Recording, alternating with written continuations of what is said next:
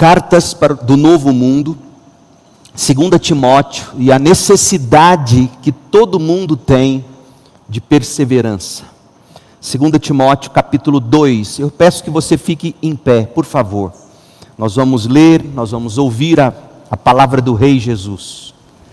2 Timóteo 2, de 8 a 13. Timóteo, lembre-se de que Jesus Cristo, descendente do rei Davi, ressuscitou dos mortos. Essas são as boas novas que eu ensino. E por causa disso, sofro e estou preso como um criminoso. Mas a palavra de Deus não está presa, portanto, estou disposto a suportar qualquer coisa se isso trouxer salvação e glória eterna em Cristo Jesus para os que foram escolhidos. Esta é uma afirmação digna de confiança. Se morrermos com Cristo, também com Cristo viveremos. Se perseverarmos com ele reinaremos. Se o negarmos, ele nos negará. Se formos infiéis, ele permanecerá fiel, pois não pode negar a si mesmo. Oremos. Ó Deus, abra mais uma vez, eu suplico, o nosso coração, a nossa mente, para que possamos entender a mensagem de Paulo a Timóteo nesta sua segunda carta. Que o Senhor nos encoraje à perseverança. Que o Senhor nos dê não apenas o entendimento, mas o amor devido a estas palavras e a condição de praticá-las. Salve aqueles que, porventura, precisam ter experiência de salvação com Cristo Jesus. Que seja uma noite para nós, divisora de águas para o nosso crescimento no Senhor e para a glória do nome de Jesus Cristo. Oramos no nome dele, agradecidos. Amém. Pode assentar-se, por favor. O doutor David Wong escreveu um livro que no Brasil foi publicado pela Z3 Ideias. O título do livro é Vida e Carreira. Ele foi um dos presidentes do Instituto Hagai Internacional. E nesse livro, David Wong fala da importância de nós concluirmos aquilo que a gente começa, de nós encerrarmos a escrita de cada capítulo, de cada página da nossa vida. É muito pertinente a mensagem do livro. Terminar bem é deveras, é muito importante, especialmente na vida cristã. Mas é uma pena porque tantas vezes nós seguimos em frente, deixando vários capítulos em aberto. De fato, muitos desses capítulos, além de inconclusos, eles ficam muito mal escritos, às vezes rasurados. Dr. Wong disse o seguinte: não é fácil terminar bem, não é difícil iniciar algo, o difícil é terminá-lo. Não é difícil iniciar bem alguma coisa, difícil é terminar bem essa coisa. Por isso, o rei Salomão nos diz em Eclesiastes 7, versículo 8: o fim das coisas é melhor que o seu início, e o paciente é melhor que o orgulhoso. Que grande verdade! Geralmente temos orgulho em começar algo bem, mas logo percebemos que é preciso, ouça, é preciso paciência para terminá-lo bem. A paciência é melhor que a arrogância. O fim das coisas é melhor que o seu início. Fecha aspas. A importância de terminar o que começamos e terminar bem é o que nos traz a segunda carta a Timóteo. Nessa carta nós encontramos o último desejo de Paulo a Timóteo. Na verdade, lê-se aqui o testamento do pai ao filho espiritual, ao filho na fé. É como se Paulo, resumindo a mensagem da carta, estivesse dizendo a Timóteo assim: Meu filho, seja forte por meio da graça que há em Cristo Jesus. Timóteo, você me ouviu ensinar verdades confirmadas por muitas testemunhas confiáveis. Agora, ensine essas verdades a pessoas de confiança que possam transmiti-las a outras pessoas. Timóteo, lembre-se de que Jesus Cristo ressuscitou. E assim como eu consegui, pela graça de Deus, Timóteo, combata o bom combate. Timóteo, complete a corrida, guarde a fé. Essa carta, portanto, é sobre como terminar bem a corrida da fé, como combater o bom combate, como perseverar para a vida eterna, frutificando ao longo do caminho para a glória de Deus. Segunda Timóteo não é apenas para pastores. Esta carta é para mim, mas é para você também. Essa é a segunda de duas cartas inspiradas que Paulo escreveu ao seu filho amado, seu filho na fé. Timóteo recebeu o seu nome, que significa aquele que honra a Deus.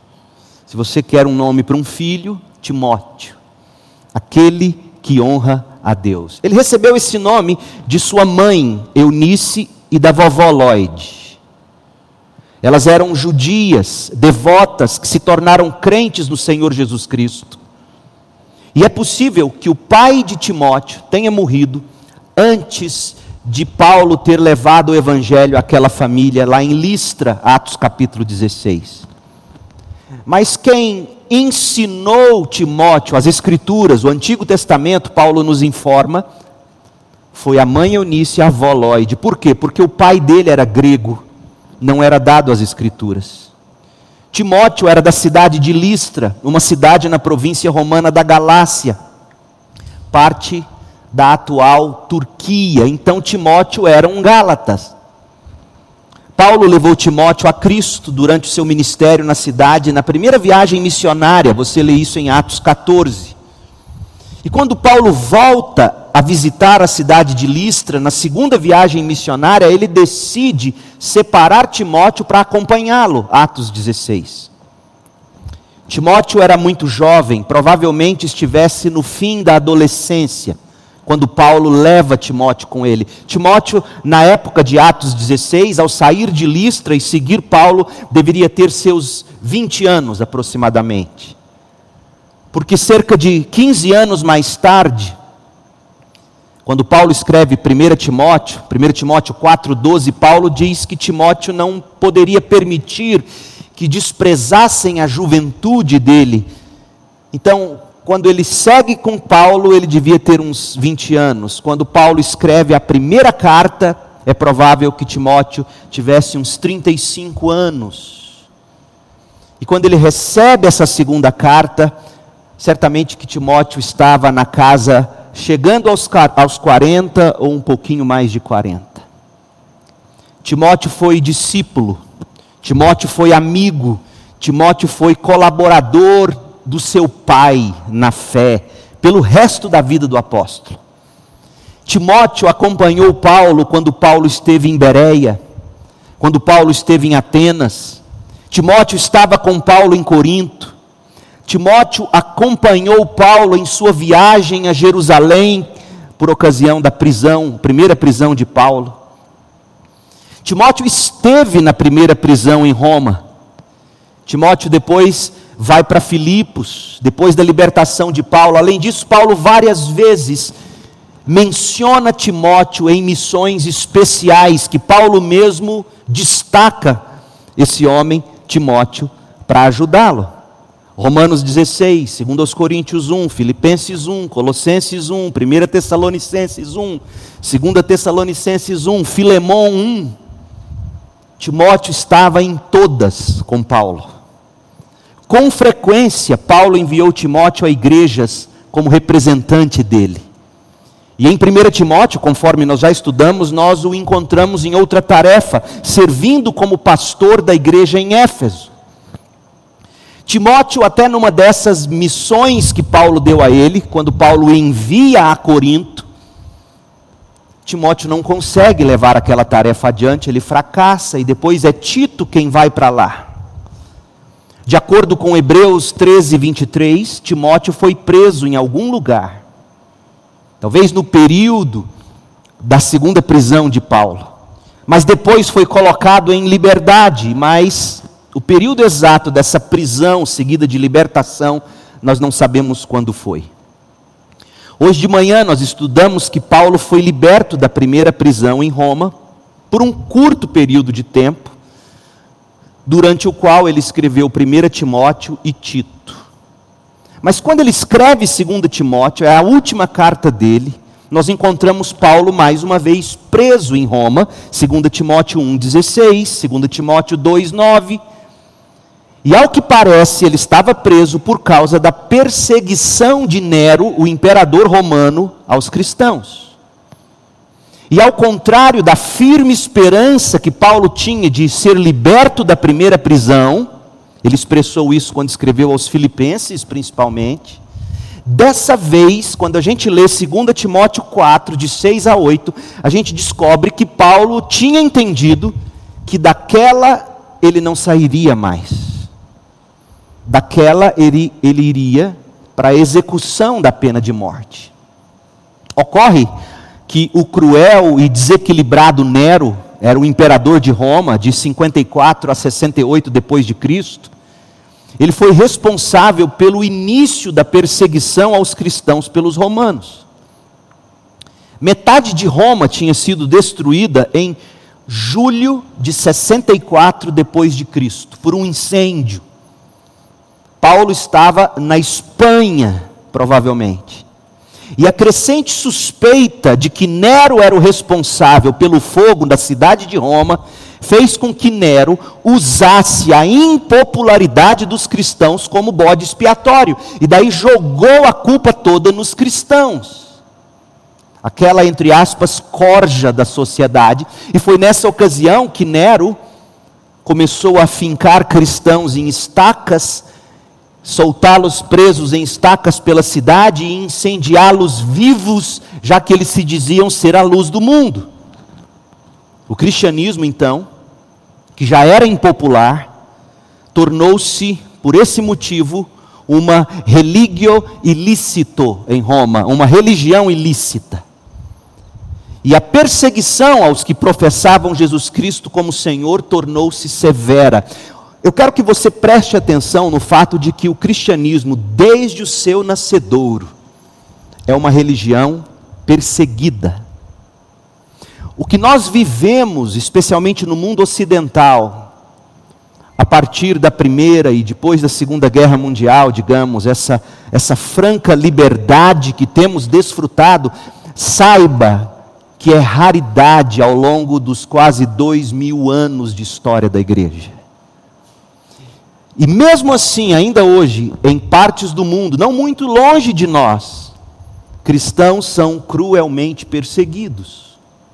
É tanto que se fala abertamente hoje nas mídias da tal cristofobia, mas que a grande mídia insiste em não relatar. O cristianismo sempre foi uma religião perseguida. E se você não é, dê graças a Deus por isso. Se nós ainda não somos, dê graças a Deus por isso. Mas eu tenho convicção de que se você tentar viver na prática o que é o cristianismo de algum modo, você será perseguido. Você ainda não será fincado em estacas e queimado vivo. Você ainda não será lançado em arenas para ser comido por leões. Mas corre sim o risco de ser preterido, ignorado, condenado, acusado, cancelado, bloqueado, porque nós somos cristãos. Na época do retorno de Paulo da Espanha para a Ásia, em 66 depois de Cristo, dois anos depois do incêndio em Roma, os acusadores covardes de Paulo, aqueles que não apareceram para sustentar a condenação durante a primeira prisão em Roma, esses malévolos encontraram a ocasião perfeita. Paulo, agora preso pela segunda vez, por causa da teimosia dele, esses acusadores entenderam que se eles fossem lá, finalmente Paulo seria executado. E temendo pela própria vida, os crentes asiáticos, eles falharam em apoiar Paulo na prisão. Você lê isso em 2 Timóteo 1,15. Durante o primeiro julgamento, na segunda prisão, Ninguém compareceu para defendê-lo, testemunha de defesa. Todos temiam pela perseguição. Ninguém o apoiou na sua primeira defesa perante a corte imperial, segundo Timóteo 4:16. Paulo estava abandonado por quase todos, exceto Lucas que estava com ele. Segundo Timóteo 4 de 10 a 11. E o apóstolo se viu em circunstâncias muito diferentes daquelas da sua primeira prisão em Roma, quando em Atos 28, de 16 a 31, a gente lê que Paulo estava numa prisão domiciliar, tornozeleira eletrônica, com exceção de que eram correntes, e ele recebia quem ele desejava. Nessa ocasião, a coisa era diferente.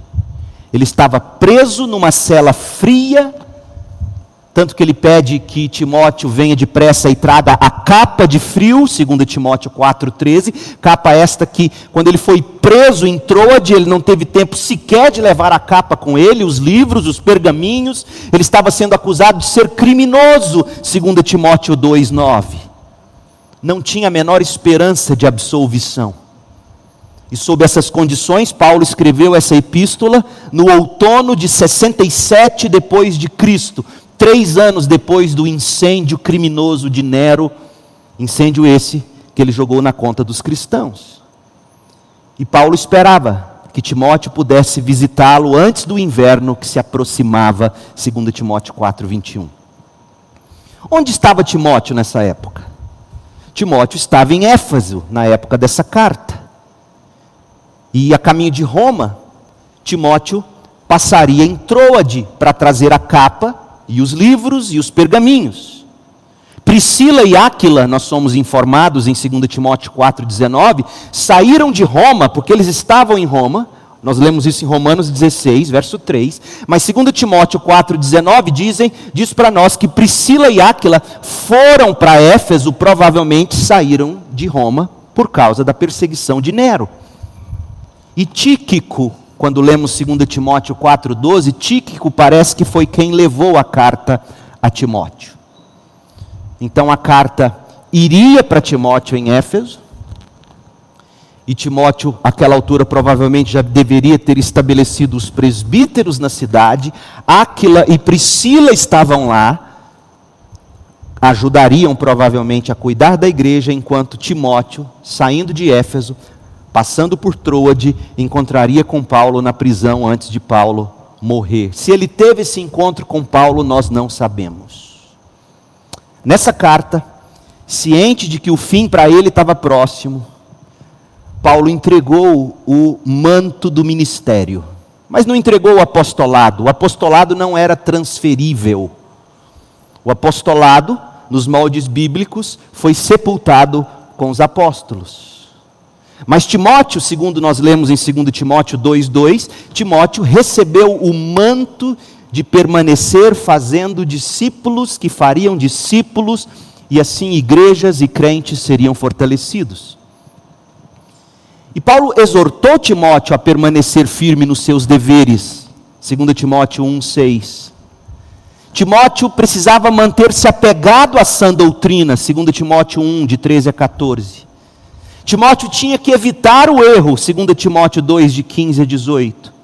Timóteo tinha que aprender a aceitar a perseguição pela causa do Evangelho, 2 Timóteo 2, 3 e 4. Timóteo tinha que aprender a viver depositando sua confiança na Escritura, na Bíblia Sagrada e pregá-la incansavelmente.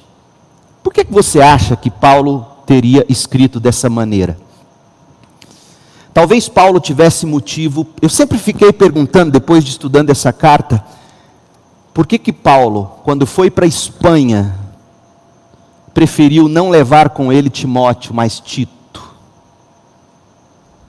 Talvez Paulo, como um bom pai, conhecesse bem a constituição física, emocional do, do moço Timóteo. Não sei, conjecturas minhas. Mas quem foi para a Espanha foi o Tito. O mesmo Tito que, por sua personalidade, conseguiu dar conta do recado em Corinto, que Timóteo não tinha conseguido. Mas é interessante que a última carta de encorajamento, a última carta inspirada por Deus de Paulo, de que temos registro, é escrita a Timóteo. Talvez porque Timóteo fosse tentado a temer além da conta. Paulo talvez estivesse percebendo que Timóteo corria o risco de enfraquecer espiritualmente. Talvez Paulo pudesse estar farejando a possibilidade de Timóteo não terminar bem. Essa deveria ser uma grande preocupação para Paulo. Uma vez que Timóteo precisava levar adiante a obra que ele mesmo recebeu de Paulo, embora não haja indicação histórica em outras partes do Novo Testamento quanto ao motivo pelo qual Paulo estava tão preocupado com Timóteo, nesta carta que nós vamos ler, existe evidências de sobra que revelam para nós os temores de Paulo quanto a Timóteo. E isso é impressionante. Isso é encorajador. Porque o grande homem de Paulo, o grande filho, o mais querido dele talvez, fosse aquele que mais preocupava o coração do pai. Acaba sempre, sempre sendo assim, papais e mamães sabem disso. Então, se um Timóteo foi usado de, de, dessa maneira tão espetacular e ainda assim vivia flertando com temores e possibilidades de se esfriar, isso é sinal de que Deus usa pessoas comuns como eu e você. Gente com pés de barro. Gente que às vezes se vê instável na fé. A preocupação de Paulo com relação a Timóteo é evidente, por exemplo, quando Paulo exorta Timóteo, capítulo 2, capítulo 1, verso 6, a manter viva a chama do dom de Deus. Mantenha essa chama viva, Timóteo como que dizendo: Eu vejo aqui de longe essa lamparina querendo apagar. Paulo diz no capítulo 1, verso 7, Timóteo, substitua o medo pelo poder, pelo amor, pela moderação. Timóteo, não se envergonhe de mim, não se envergonhe do Senhor, mas sofra voluntariamente pelo Evangelho. Capítulo 1, verso 8. Timóteo, mantenha-se apegado à verdade capítulo 1, de 13 a 14. Resumindo, gente, face ao possível problema de Timóteo, que talvez estivesse se enfraquecendo sob a pressão da difícil igreja em Éfeso, igreja essa que, segundo lemos no Apocalipse, foi perdendo cada dia mais o amor, foi perdendo o primeiro amor. Imagina você ser pastor de uma igreja cheia de doutrina, mas que perdeu o amor por Deus, que perdeu o amor pelos outros. Talvez Timóteo estivesse sofrendo naquela igreja, além de estar sofrendo as pressões do Império Romano, que por causa de Nero havia redobrado, triplicado, quadruplicado a força da perseguição. Então, Paulo essencialmente diz duas coisas a Timóteo. Ele vai dizer, em primeiro lugar, fortifica-se, fortifica-te por meio da graça que há em Jesus Cristo. Capítulo 2, verso 1. Capítulo 2, verso 1, quando Paulo diz: Fortifica-te, é, é o resumo da exortação da primeira parte da carta. Fortifica-te. Fortifica-te para quê? Para você pregar a palavra. Capítulo 4, verso 2. Esteja sempre preparado, quer a ocasião seja favorável, quer não essa é a principal admoestação da segunda parte da carta. Essas últimas palavras a Timóteo, você vai perceber, elas incluem poucos elogios. Poucos. Há momentos em que se escreve para elogiar, há momentos em que se escreve para exortar, e as duas coisas são prova de amor.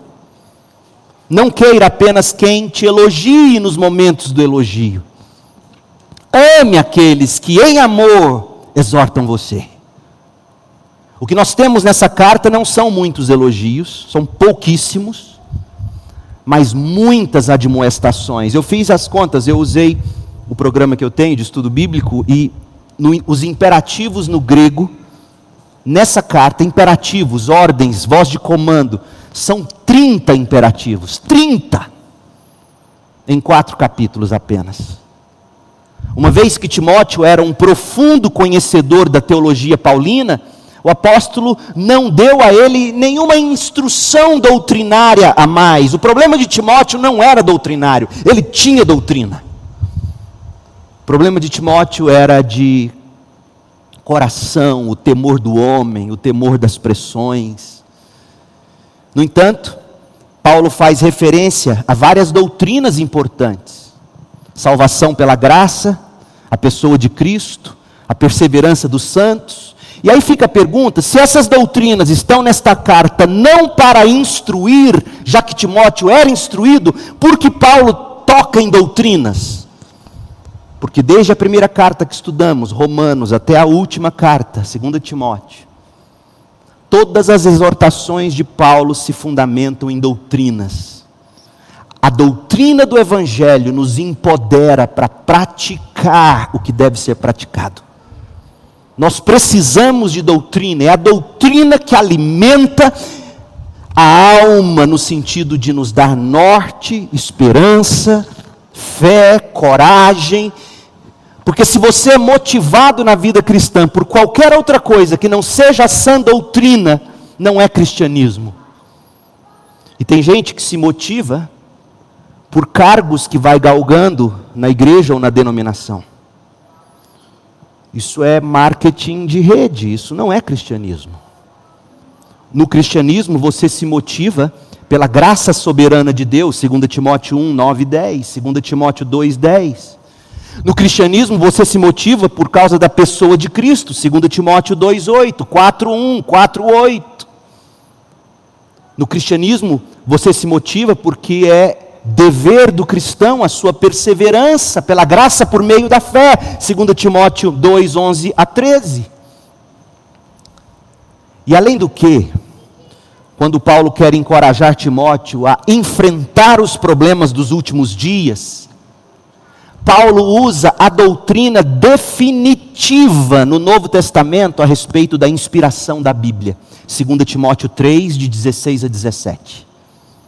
E veja que Paulo cita a doutrina da inspiração da Bíblia para dizer que a Bíblia é o sopro do próprio Deus. Não apenas para palestrar sobre a inspiração da Bíblia, mas para dizer: se é o sopro do próprio Deus, Timóteo, é tudo o suficiente de que você precisa para combater os perigos e os erros dos últimos dias. Doutrina é para nos encorajar, doutrina é para nos impulsionar. Crente precisa de doutrina. Em síntese, Timóteo deveria perseverar nos seguintes e por tais razões. Primeiro, suportando com Paulo os sofrimentos pelo Evangelho, porque pessoas serão salvas por meio dessa atitude. Segundo, retendo o modelo da sã doutrina, porque a falsa doutrina se espalha rapidamente e conduz à impiedade. Terceiro, fugindo das paixões da juventude, porque o manter-se purificado dessas coisas e ser santificado tornaria Timóteo útil para o Senhor.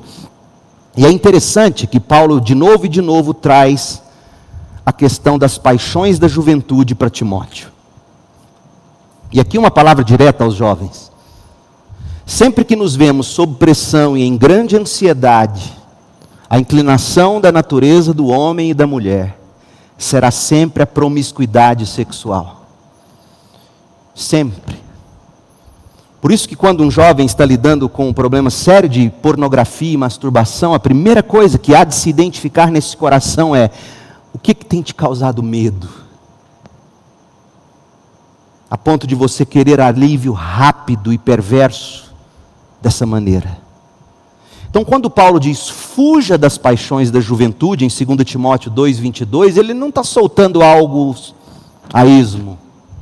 Ele sabe que as pressões fariam Timóteo desejar, covitar a promiscuidade sexual. E se ele se mantivesse puro, ele, ele seria melhor utilizado por Deus na obra do Senhor. Então ele deveria suportar o sofrimento por causa do Evangelho, reter a sã doutrina, porque é a única que salva, fugir das paixões da juventude, porque assim e apenas assim ele seria melhor usado. Terceiro, quarto, evitar controvérsias tolas e inúteis que a juventude tanto mete o focinho na carniça igual cachorro. Hoje eu vi uma cena tão bonitinha, eu vim cedinho para cá. minha família ficou, eu vim para a classe de novos membros. Aliás, você, novo membro que não veio hoje, precisa vir.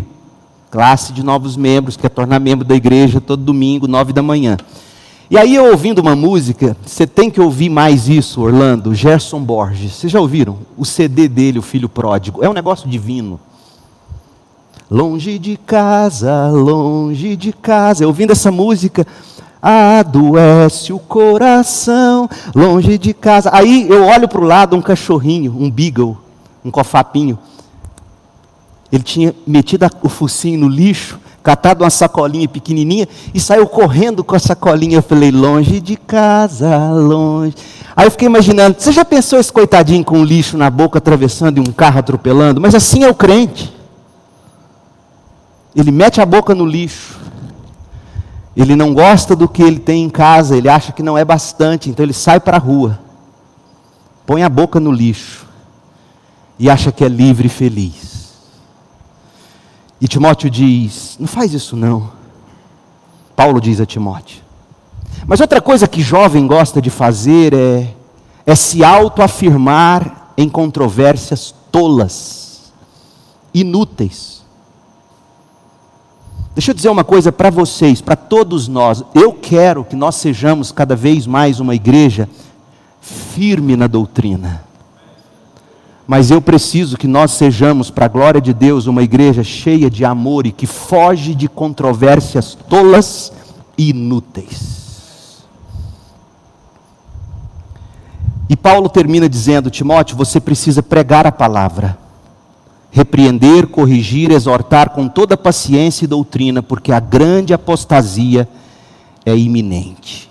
Então vamos à carta. Eu quero dividi-la em cinco partes. Capítulo 1: A perseverança do crente. Capítulo 2: Os padrões do crente. Capítulo 3: Os perigos do crente capítulo 4 até o verso 5, a pregação do crente. E o capítulo 4, de 6 a 22, a perspectiva do crente. Capítulo 1, a perseverança do crente, de 1 a 18. Paulo deseja que Timóteo persevere. Mas para Timóteo perseverar, no primeiro capítulo, Paulo faz uma reafirmação. Paulo traz uma recordação Paulo entrega uma requisição e Paulo apresenta uma revelação. Ele quer que Timóteo persevere. Eis a reafirmação de Paulo, capítulo 1, de 1 a 3. Eu, Paulo, apóstolo de Cristo Jesus, pela vontade de Deus, enviado para anunciar a vida que Deus prometeu por meio da fé em Cristo Jesus só há vida por meio da fé em Cristo Jesus. Timóteo, nem sequer pense em flertar com a vida fora da fé. Não há vida fora da fé em Jesus Cristo. Eu escrevo essa carta a Timóteo, meu filho amado. Timóteo, você não está só. Que Deus, o Pai, Cristo Jesus, nosso Senhor, lhe deem graça misericórdia, como ele descreveu na primeira carta, ele repete aqui, e paz. Dou graças por você, ao Deus que sirvo com a minha consciência limpa, como o serviram meus antepassados. Sempre me lembro de você em minhas orações, noite e dia. Eis aqui a reafirmação de Paulo. Você é meu filho, eu te amo em Cristo Jesus. Oro por você incansavelmente, dia e noite. Não pense em desistir. Não há vida fora de Jesus Cristo.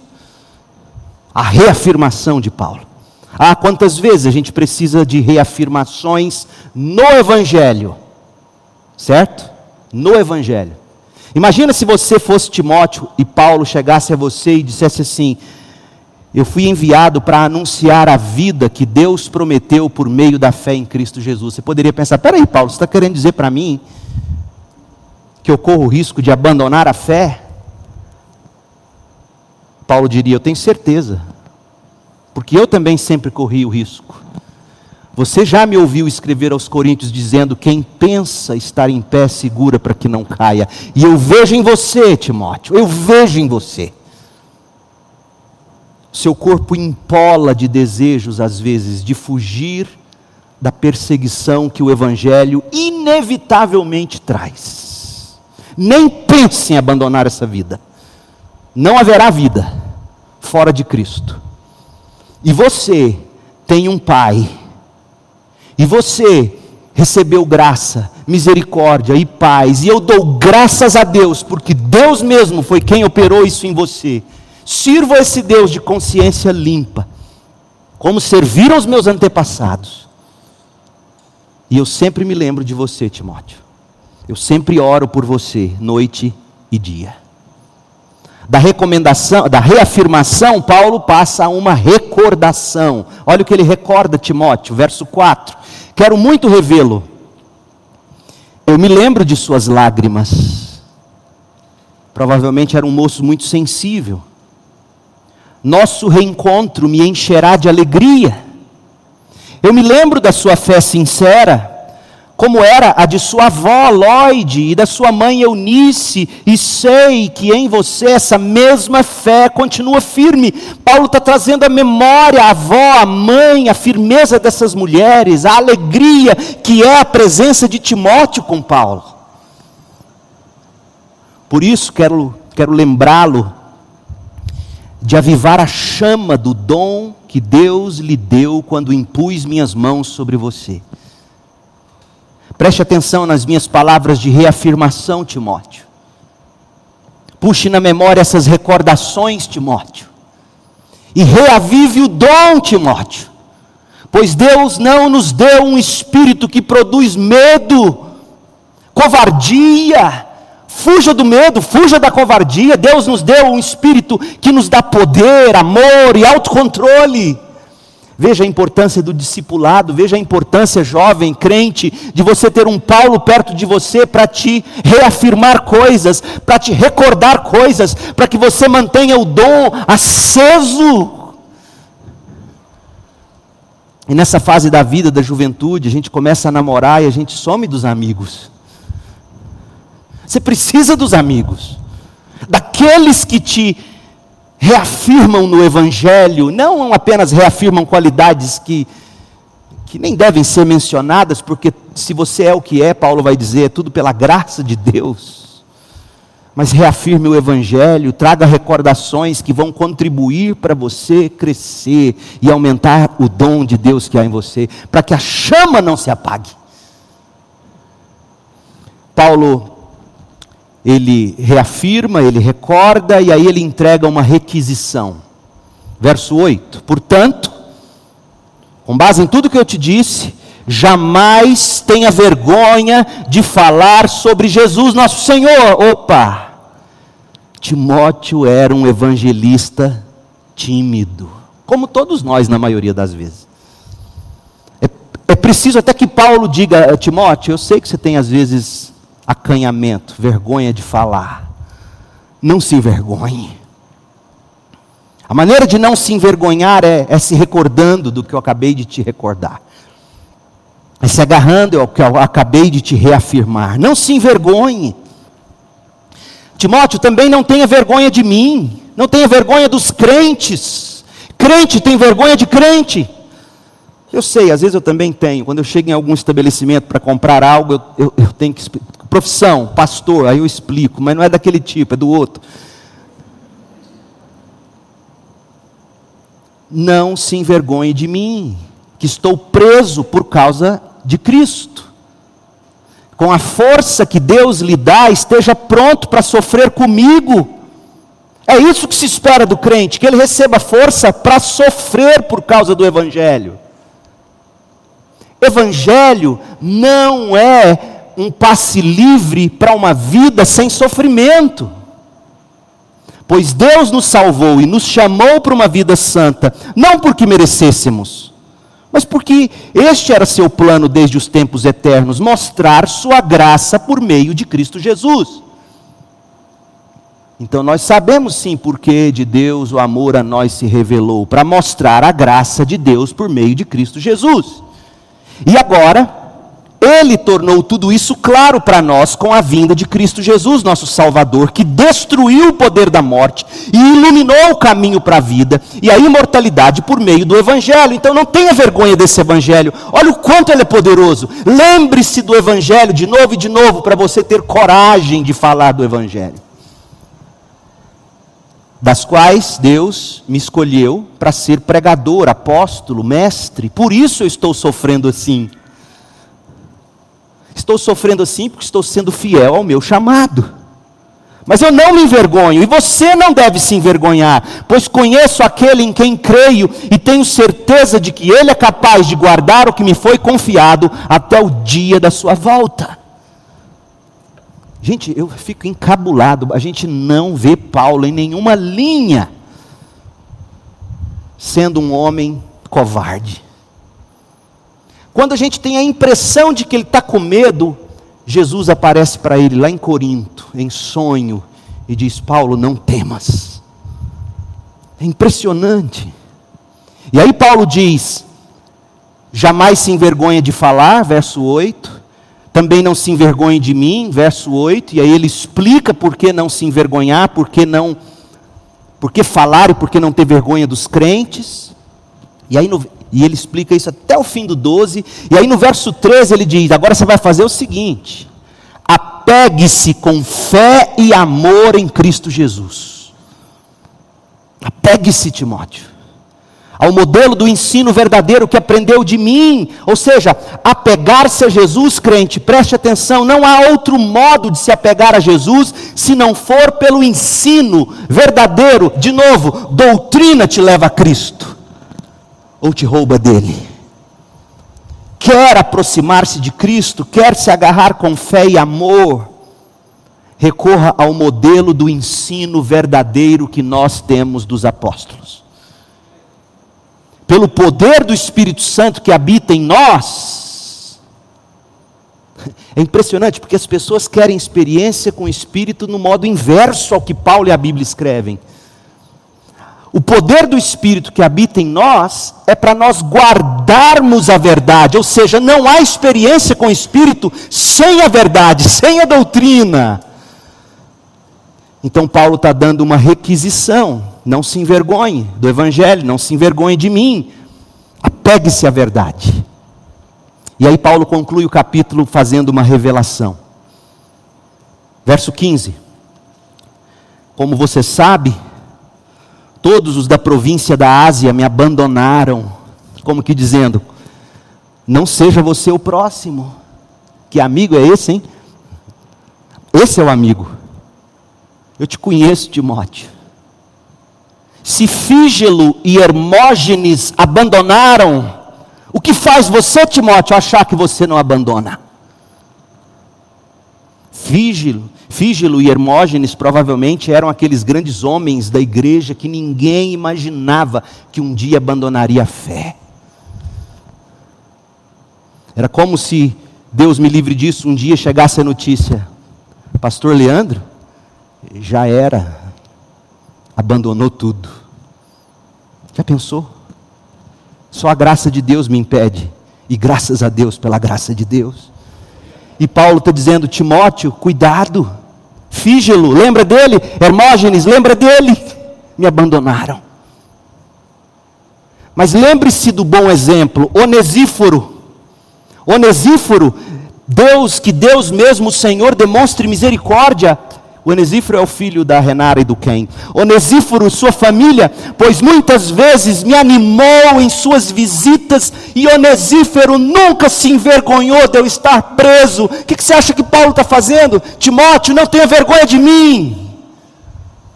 Eu sinto que você está se afastando de mim, Timóteo.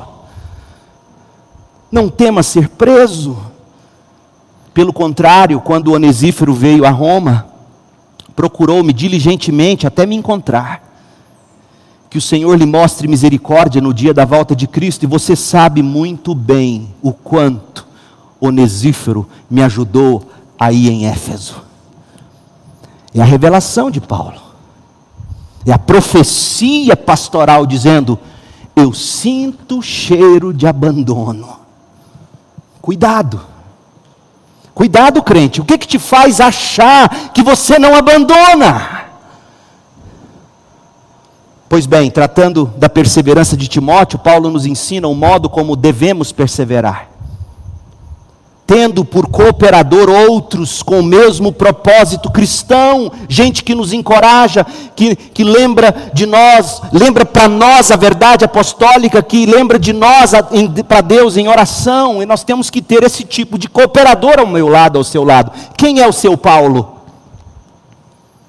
Quem é o seu Timóteo? A quem você deve encorajar? Eu pego no pé dos meus filhos, pego no pé do Samuel. Desculpe pô-lo aqui na, na, no forno. Eu percebo um dos amiguinhos dele mais agitado, mais entristecido. Eu cobro dentro do carro. Eu falo: Você ligou para ele? Você foi atrás dele? E assim você deve fazer, pai.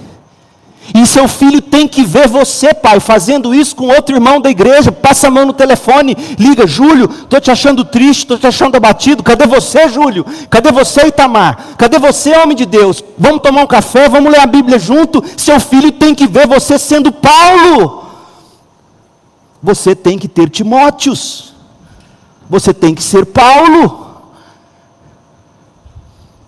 Você se apega com fé e com amor em Cristo Jesus, você guarda a verdade, você olha para exemplos de fé.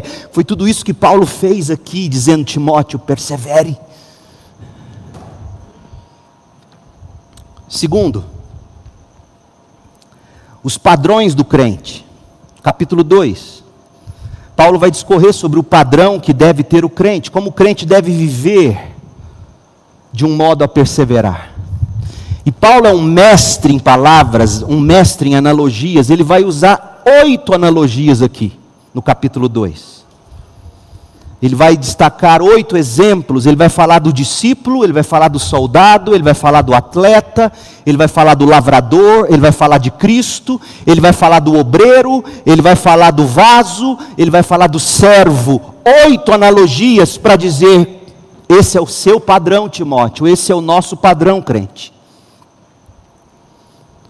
Por que, que Timóteo deveria perseverar? Porque ele tem que ser o discípulo discipulador, capítulo 2, verso 1. Meu filho, seja forte por meio da graça que há em Cristo Jesus. Não existe aqui palavras do tipo, eu sei que você é forte, eu sei que você pode. Não, longe, Paulo sabe que Timóteo não pode. Chega de dizer para o seu filho, eu sei que você pode. Ele não pode, eu não posso. Você não confia em mim, não, pai? Não! Eu não confio em mim. Mas eu sei que você pode ser forte por meio da graça que há em Cristo Jesus.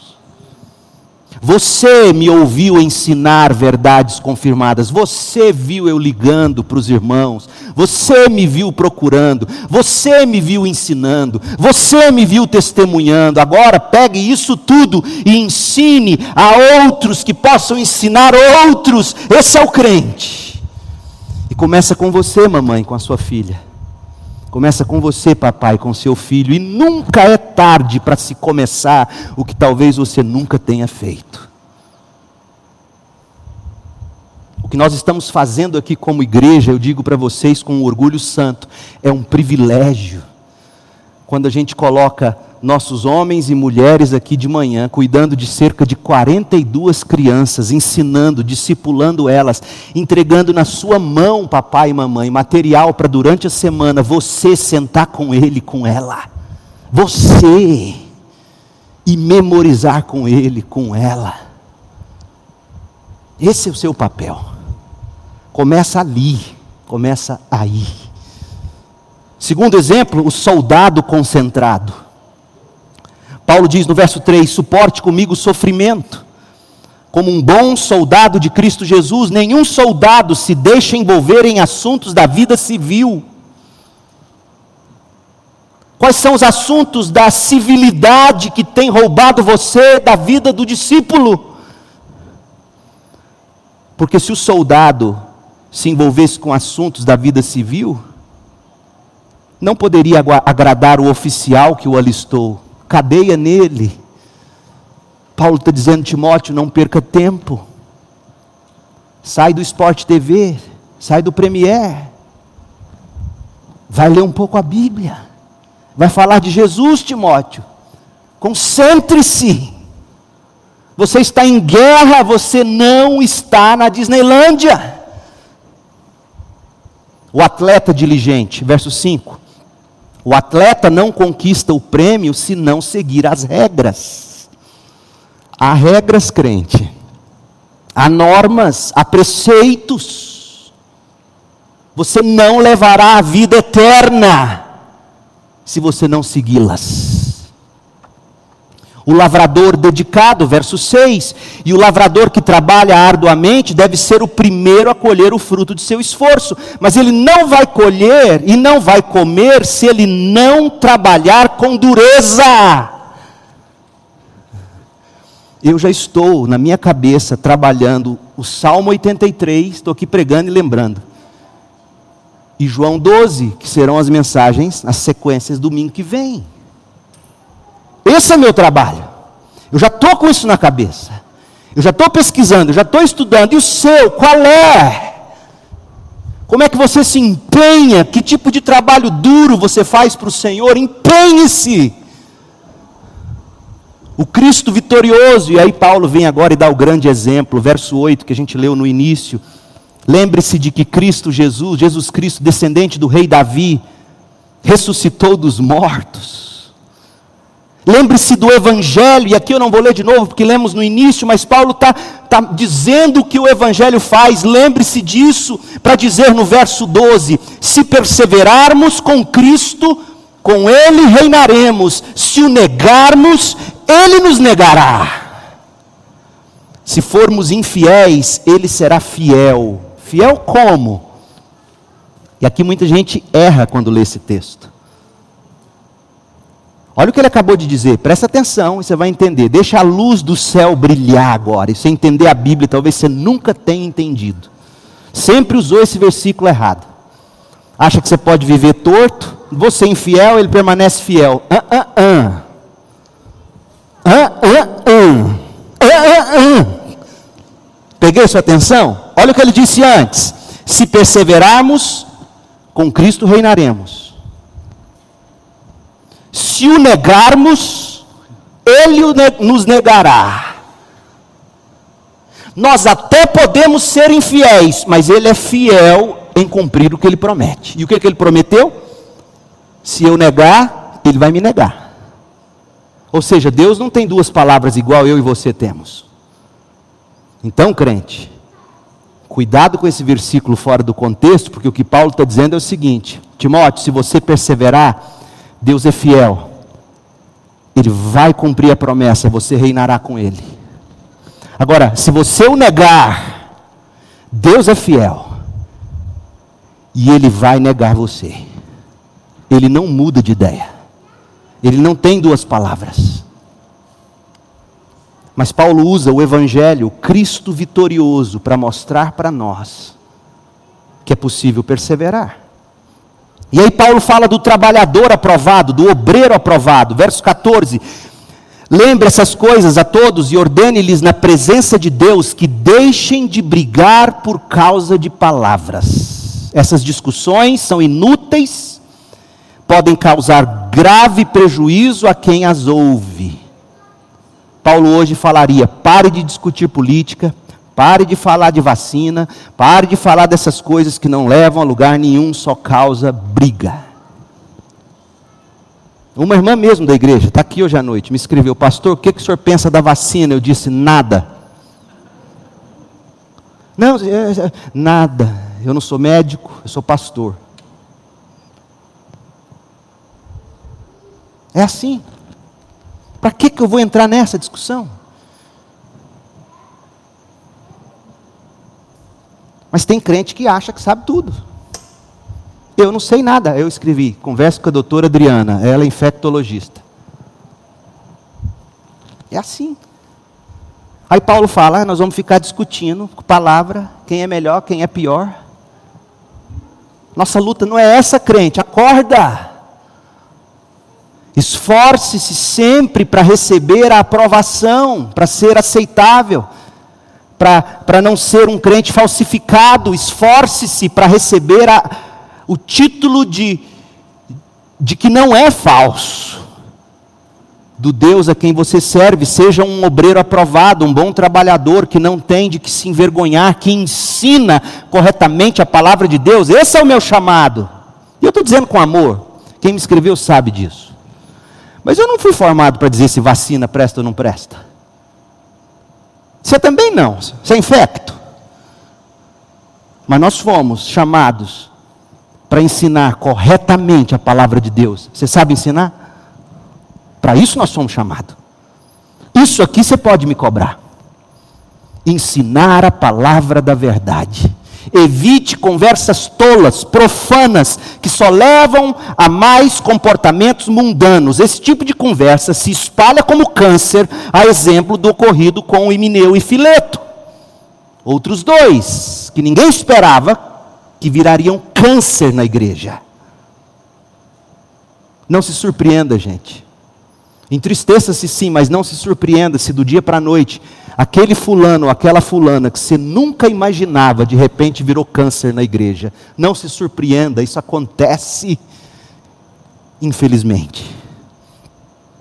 O que aconteceu com eles? Eles deixaram o caminho da verdade, afirmando que a ressurreição dos mortos já aconteceu e com isso desviaram alguns da fé mas o alicerce sólido de Deus permanece firme com esta inscrição: O Senhor conhece quem pertence a Ele, e todos que pertencem ao Senhor devem se afastar do mal. Esse é o obreiro aprovado. Paulo fala do vaso consagrado, verso 20. Numa casa grande, alguns utensílios são de ouro e de prata, e outros de madeira e de barro. Os utensílios de mais valor são reservados para ocasiões especiais, e os de menos valor para uso diário. Se você se mantiver puro, será um utensílio para fins honrosos. Sua vida será limpa, e você estará pronto para que o Senhor da casa o empregue para toda boa obra. Se você tem desejo de ser usado por Deus, o mandamento bíblico é: seja puro, e o resto Deus se encarregará de fazer. Tem muita gente querendo descobrir a vontade de Deus sem fazer o exercício básico de tabuada, que é o que? Santifique-se. Santifique-se, aproxime-se de Jesus, e nessa comunhão pura e santa, Ele te revelará. Tem gente fazendo campanha, orando, buscando conselho, e a vida podre, suja, é vaso sujo é pombo sujo, como diz na Bahia, né, Luiz César? E pombo sujo não é usado por Deus. Logo, não saberá qual é a vontade de Deus. Fuja de tudo que estimule as paixões da juventude. Fuja. Em vez disso, coloque no lugar da paixão da juventude o que? A justiça, a fidelidade, o amor, a paz, o fruto do Espírito na companhia daqueles que invocam o Senhor com coração puro. Ou seja, fuja da, da, das impurezas sexuais, busque a companhia de homens e mulheres de fé, puros como você, e pratique o fruto do Espírito. Digo mais uma vez, gente, é três vezes já na mesma carta. Digo mais uma vez: não se envolva em discussões tolas e ignorantes que só servem para gerar brigas. O servo do Senhor, última parte do capítulo 2, verso 24: o servo do Senhor não deve viver brigando, ele deve ser amável com todos, apto a ensinar, paciente. É assim que a igreja faz, é assim que o pai faz. O servo do Senhor não fica brigando com o filho, especialmente depois que cresce. Seja amável com ele, apto para ensiná-lo, paciente. E olha como é que o pai, a mãe, e o, e o discipulador, e o pastor, e o crente faz: instrua com mansidão aqueles que se opõem, na esperança de que Deus os leve ao arrependimento, e assim conheçam a verdade. Porque sabe o que está acontecendo de fato no coração dele? Ele está nas mãos do diabo, é o que Paulo diz no verso 26. Então, voltarão ao perfeito juízo, escaparão da armadilha do diabo que os prendeu para fazerem o que ele quer. Então, se está nas mãos do diabo, as armas são outras. Quais são? Paulo diz: Não viva brigando, seja amável, ensine pacientemente, instrua com mansidão, na esperança, em oração, para que Deus leve ao arrependimento. Porque se Deus não levar ao arrependimento, não adianta cortar mesada, não adianta bater, é só briga. A parábola do filho pródigo caberia muito bem em muitos lares. Há momentos em que você entrega para o filho e diz: vai,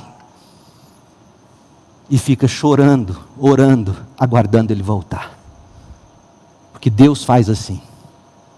Ele nos entrega as nossas próprias paixões e continua nos tratando com graça.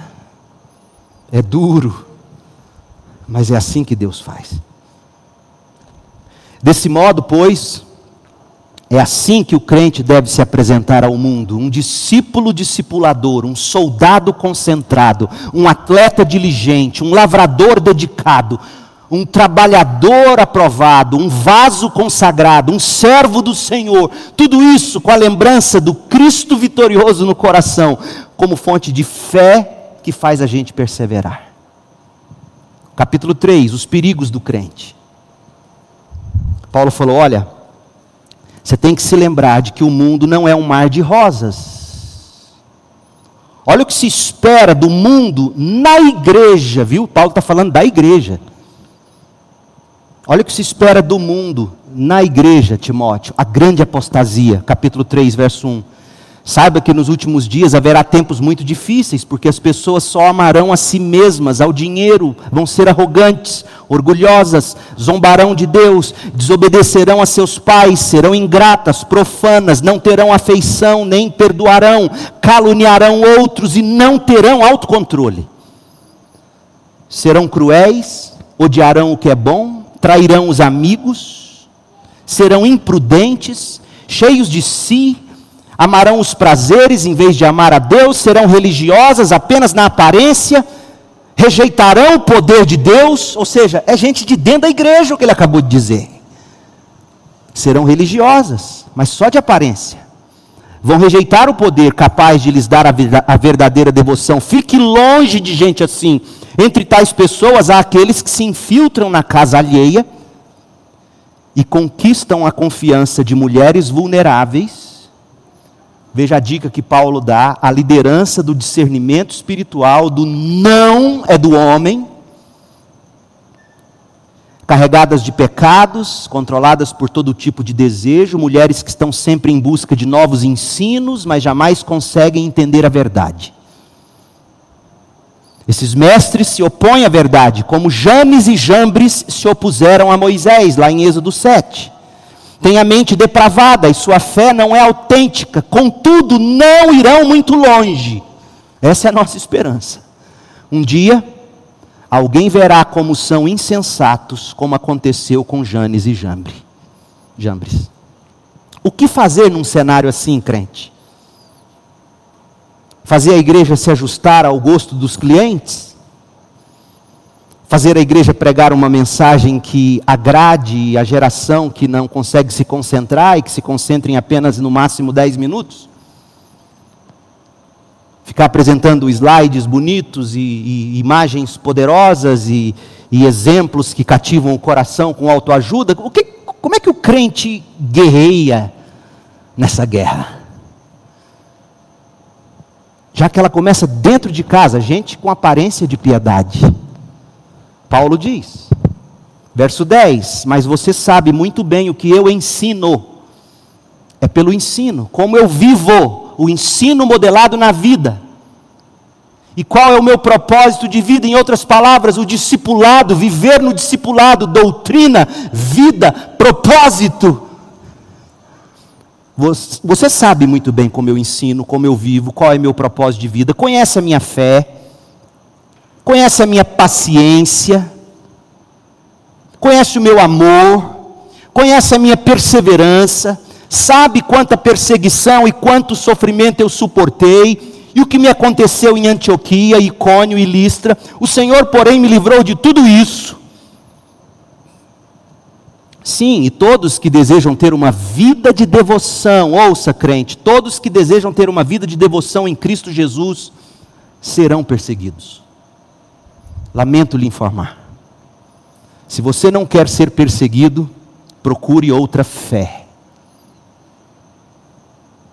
Mas os perversos e os impostores irão de mal a pior, enganarão outros, e eles próprios serão enganados. Você, porém, deve permanecer fiel àquilo que lhe foi ensinado, sabe que é a verdade, pois conhece aqueles de quem aprendeu. Desde a infância lhe foram ensinadas a Bíblia, o Antigo Testamento, que lhe deram sabedoria. Vovó Lloyd, mamãe Eunice, entregou para você as Escrituras, você recebeu a salvação que vem pela fé em Cristo Jesus, e aí Paulo diz: toda a Bíblia é inspirada por Deus é útil para nos ensinar o que é verdadeiro e para nos fazer perceber o que não está em ordem na vida. Ele, ela, a palavra, nos corrige quando erramos e nos ensina a fazer o que é certo. Deus usa a Bíblia para preparar e capacitar seu povo para toda boa obra. É com a Bíblia que a gente guerreia, com paciência, com mansidão, com humildade, como Paulo descreveu. Como é que o crente prega? Como é que eu prego essa Bíblia? Por que, que eu tenho que pregar essa Bíblia? Olha o que ele diz no 4, verso 1.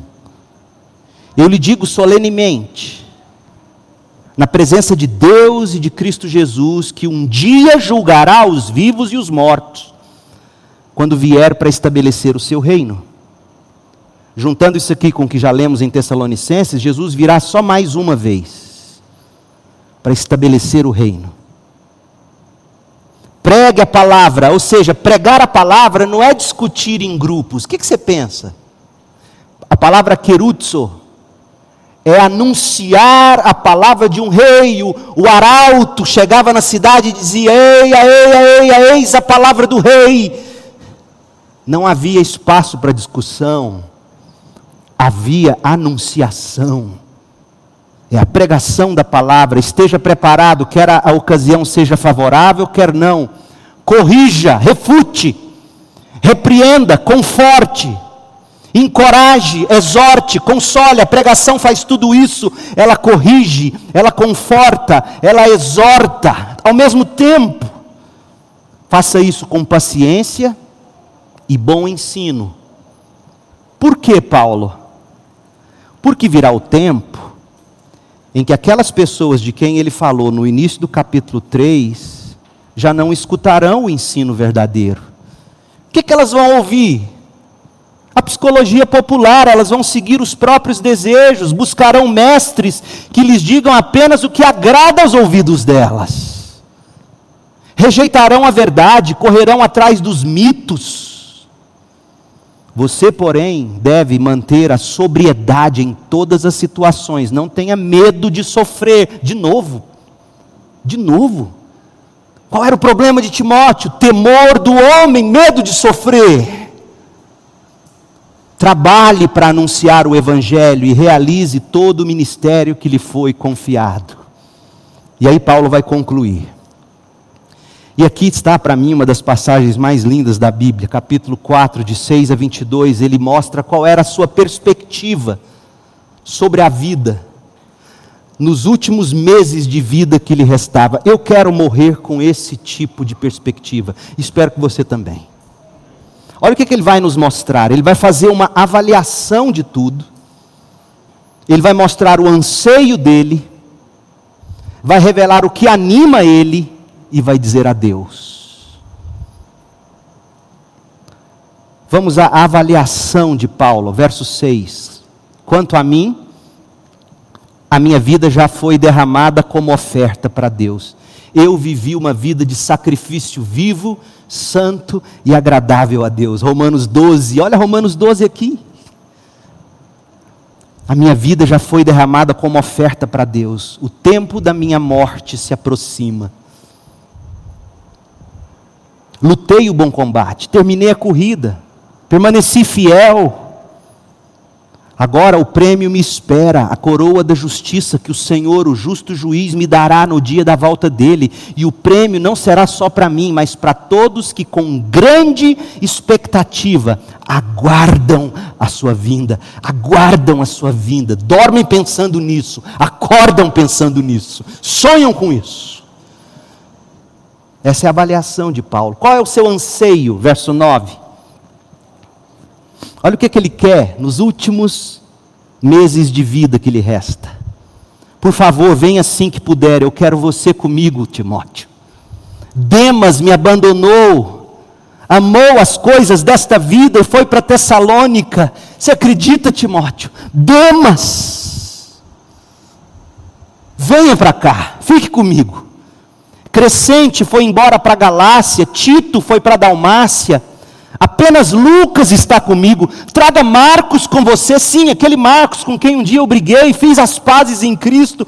Traga, ele me será útil no ministério. Eu enviei Tíquico aí para levar a carta a Éfeso, onde você está. E quando você vier, não se esqueça de trazer a capa que eu deixei com Carpo lá em Troade. E traga também meus livros. Traga especialmente meus pergaminhos, a minha Bíblia de anotações. Coisa linda. O que, ele quer? Qual é o anseio dele nos seus últimos meses de vida? Ele quer comunhão, ele quer cuidar do seu corpinho com frio, ele quer ler, ele quer aprender de Deus, ele quer ensinar João Marcos a como ser útil no ministério. É assim que eu quero ficar velhinho se eu chegar lá quero dar trabalho para ninguém. Eu quero dizer: olha, Lucas está aqui comigo. Vem cá, Itamar. Você vai estar tá vivo ainda, eu sei. Vem cá, Itamarzinho. Traz a Bíblia, Júlio. Vamos ler. Cadê João Marcos? Traz João Marcos. Mas você lembra do Demas? Corta meu coração. Amou o mundo, foi para Tessalônica. Esse é o anseio de quem está morrendo em Cristo. Nada da afobação da vida, as coisas pelo que correu atrás, dinheiro, mulher, fama, baladas. Qual é o ânimo de Paulo? Verso 14. Porque Paulo levou facadas nos últimos meses de vida. Foi apunhalado por amigos. Olha o que ele diz, mas ele tinha ânimo. E onde estava o ânimo dele? Alexandre, o artífice que trabalha com cobre, me prejudicou muito. Falou de mim, acabou com a minha reputação. Mas é o Senhor que julgará a ele pelo que ele fez, não eu. Não há rancor no coração. Tome cuidado com ele, Timóteo, porque se opôs fortemente a tudo que dissemos. Olha, se ele fez mal a mim, ele é capaz de fazer a você, porque sabe o quanto você está ligado a mim. Cuidado com ele. Na primeira vez que eu fui levado perante o juiz, ninguém me acompanhou, todos me abandonaram com medo de, de Nero. Que isso não seja cobrado deles, não há rancor, não há raiva. Olha, fiz tanto por essa gente, você sabe, Timóteo, o tanto que eu fiz, o tanto que eu investi, me largaram sozinho. Não tem isso, gente. Porque o ânimo dele é o verso 17: o Senhor permaneceu ao meu lado o Senhor me deu forças para que eu pudesse anunciar o Evangelho plenamente, a fim de que todos os gentios ouvissem o Evangelho. O Senhor me livrou da boca do leão, dos perigos. Sim, o Senhor me livrará de todo ataque maligno. Esse leão pode ser tanto os perigos do império, como também o leão ao derredor querendo tragar a nossa fé. Mas ele diz: Deus me livrou da boca do leão, o Senhor me livrará de todo ataque maligno, o Senhor me levará em segurança para o seu reino celestial. A Deus seja glória para todo sempre. Amém. Era nisso que Paulo encontrava ânimo. Onde você busca ânimo? Em pessoas. Inevitavelmente elas vão te deixar na mão. É humano, você já deixou gente na mão. Quanto mais gente rancorosa por outros que os deixaram na mão, mais tais pessoas revelam o quanto a esperança delas são os homens e não Deus. Quem espera em Deus, quando é apunhalado, perdoa e entrega para Deus. E Paulo dá um adeus, as últimas palavras do bom velhinho. Envie minhas saudações a Priscila e a Áquila e a família do meu amado Onesíforo. Erasto ficou em Corinto. E Paulo deixou uma tarefa que ele não conseguiu terminar. Você já prestou atenção nisso? Isso deve ter doído no coração dele, porque ele ensina aqui nas suas últimas palavras que por mais que a gente se esforce e tente, nós não vamos conseguir fazer tudo. Olha o que ele deixou inacabado, não dependia dele. Eu deixei Trófimo, doente, em Mileto. As orações de Paulo não curaram Trófimo. Eu deixei Trófimo doente em Mileto. Paulo revela que ele foi homem como você e eu. Por mais que ele tentasse, coisas ficavam que ele não conseguia fazer, não dependia dele. Na vida é assim. Coisas que você quer que aconteçam não depende de você. Começa dentro de casa, com os filhos, com o marido, com a mulher, com os amigos mais próximos. Você não é Deus. E Paulo diz assim: Timóteo, eu não sou Deus. Continuo orando por Trófimo, porque eu deixei ele doente em Mileto. Faça todo o possível para estar aqui antes do inverno. Eubulo lhe manda lembranças e também Prudente, Lino, Cláudia e todos os irmãos. Que o Senhor esteja com seu espírito e que a graça esteja com todos vocês. Que carta! A segunda carta de Paulo a Timóteo serviu para encorajar Timóteo a reter com fé e amor em Cristo Jesus o modelo da sã doutrina que ouviu ele do apóstolo Paulo. É uma carta para perseverarmos.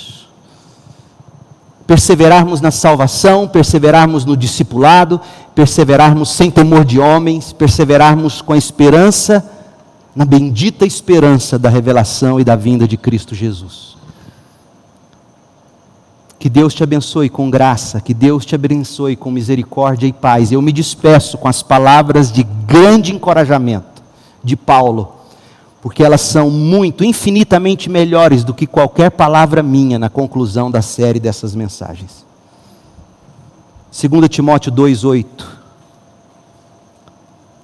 Lembre-se de que Jesus Cristo, descendente do rei Davi, ressuscitou dos mortos essas são as boas novas que eu anuncio e por causa disso eu sofro e estou preso como um criminoso.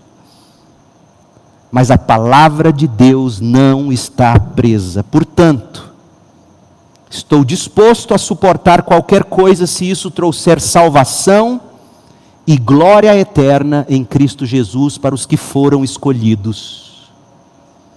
Esta é uma afirmação digna de confiança se morrermos com Cristo, também com Cristo viveremos. Se perseverarmos, com Ele reinaremos. Se o negarmos, Ele nos negará. Se formos infiéis, Ele permanecerá fiel, pois não pode negar a si mesmo. Meu povo, lembre-se de Jesus Cristo e persevere para a salvação. Amém. Pai, em nome de Jesus, obrigado pela vida de Paulo, que homem, que jornada com ele. Cartas do Novo Mundo, que coisa linda para nós, cheias de esperança, cheias de verdade, cheias do modelo que deve ser a vida do crente. Ó Deus, faça de nós esse povo, faça de nós essa gente, gente do novo mundo vivendo nesse velho mundo. Gente que se lembra de Jesus Cristo ressuscitado, que não se envergonha do Evangelho, que não se envergonha da igreja. Gente que foge das paixões da juventude. Soldados concentrados. Lavradores dedicados, atletas, discípulos discipuladores, vasos puros, obreiros aprovados. Faça de nós gente assim, para que o Evangelho brilhe através da nossa vida e por meio da nossa voz, ao anunciar as verdades evangélicas. Ó oh Deus, complete a obra que o Senhor mesmo iniciou, eu tenho certeza. E que saudade eu já sinto de Paulo, e que bom saber que eu o verei. Ó oh Deus, que saudade eu sinto do céu.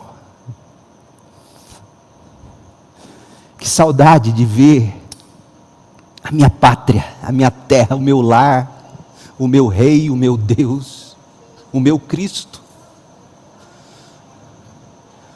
Ó Deus, encha-nos dessa esperança bendita. Faça de nós homens e mulheres que aborrecem esse mundo e que vivem como gente do novo mundo no mundo velho do pecado. Em nome de Jesus.